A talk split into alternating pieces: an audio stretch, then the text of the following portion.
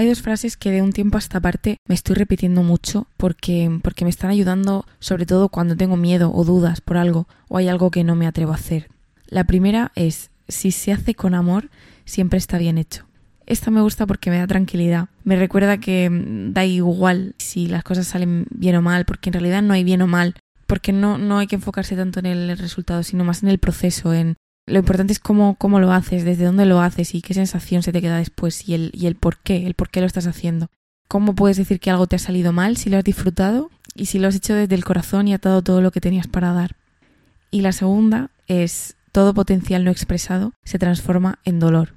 Y es muy fuerte también porque mm, cuando tienes algo que decir y no lo dices, cuando quieres expresar algo y, y por lo que sea no lo haces, cuando tienes algo para dar que puedes o quieres dar y no lo das, todo eso se convierte en sufrimiento para ti porque no lo estás sacando fuera y te lo estás quedando dentro y entonces se muere, desaparece y no sé, simplemente deja de existir. Así que mi teoría es que si hay algo más que tenemos para dar, seguro que está mejor fuera que dentro.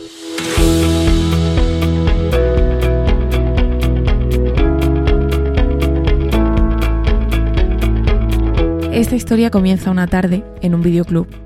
Una niña de 7 años, con el pelo corto y unas gafas redondas, está dando vueltas por los pasillos buscando una película que llevarse a su casa ese fin de semana. Y se fija en la primera película de Harry Potter.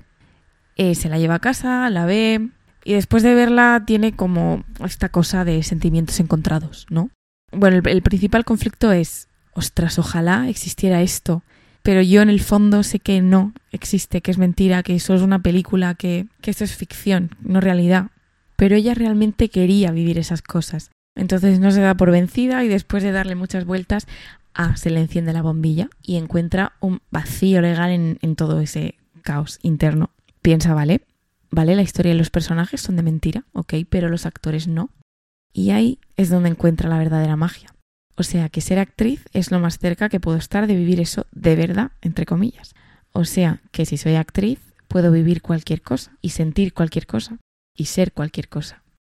Entonces la niña se apunta a clases de teatro, pero a los tres años tiene que mudarse de ciudad con su familia, de Madrid a Murcia. Y con el cambio y porque todo tiene que empezar de cero, resulta que se convierte en una persona muy introvertida, más de lo que nunca antes había sido. Entonces cuando quiere retomar la interpretación no le resulta fácil y le cuesta mucho coraje. Pero con fuerza de voluntad, poco a poco, vuelve a quitarse todas las corazas, vuelve a subirse a un escenario, vuelve a conectar con la gente, a abrirse al mundo y empieza a estudiar arte dramático y termina de estudiar arte dramático y se da cuenta de que a cambio de todo ese coraje que ella ha puesto, recibe de, de la interpretación muchos regalos en forma de amistades, de experiencias, de aprendizajes y de mil aventuras que la han convertido en la persona y la artista que soy. Y bueno, esta es la historia que me ha traído hasta aquí. Yo soy esa niña, mi nombre es Alba Carrillo y hoy en día sigo actuando.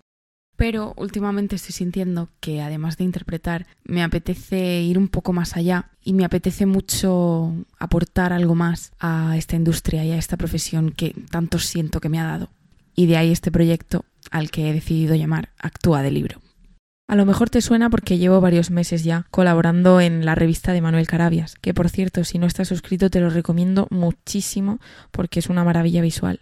Y bueno, mi sección consiste en que cada mes me leo un libro de interpretación sobre interpretación o temas relacionados con el actor, el marketing del actor, las rutinas del actor y lo resumo y en tres, cuatro páginas te extraigo la, teoría y la práctica más importante de, del libro. Y he descubierto en este proceso que además de ser un reto que me apetecía mucho hacer, porque aprendo mucho de los libros y, saco cosas que puedo poner en práctica en mi trabajo, y además siempre me ha gustado mucho leer y lo disfruto, me siento muy realizada porque, porque me siento muy conectada con las cosas que leo y, y siento mucha pasión por, por esa actividad.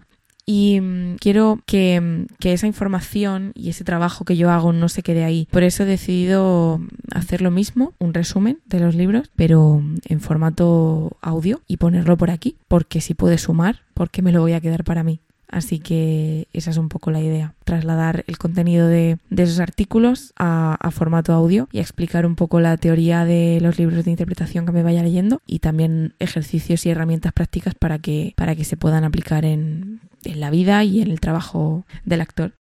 Yo además como actriz tengo este propósito personal de, contribuir, aunque sea un poquito en la medida de lo posible, a que, a que todos conectemos y entendamos y, y, empaticemos un poquito más en general. Y de que en el mundo haya aunque sea un poco más de empatía. Y quien me conoce a lo mejor se está riendo porque sabe que vivo un poco obsesionada con la palabra empatía. Pero es que es gratis está al alcance de todos y de verdad creo que, que el mundo sería un lugar mejor si, si hubiera más empatía. Eh, así que te diría que no importa si eres actor o director o formador, si no tienes nada que ver con la industria o si estás empezando o, o, que da igual el punto en el que estés, porque creo que la teoría y la práctica de la interpretación pueden ayudarte seguro a comprenderte más a ti y, y por tanto a, a comprender a otros, que es un poco el objetivo que yo me propongo porque aunque no todos elegimos ser actores, todos lo somos en algún momento. Todo el rato interpretamos roles, somos padres, hermanos, amigos, estudiantes. Y aunque no todos elegimos ser actores, es verdad que todos, en todo momento, sí que podemos elegir ponernos en el lugar del otro. Así que esto es lo que te traigo. Te cuento también que he creado una cuenta de Instagram del proyecto para que puedas seguirlo. Es arroba actúa de libro y a mí puedes encontrarme también por ahí en arroba albacarrillo web o en mi página web albacarrilloweb.com.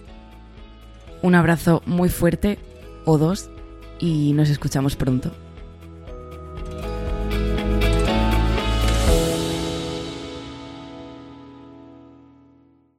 No es tan difícil, ¿ves? No ha muerto ningún gatito. Alegría, ala.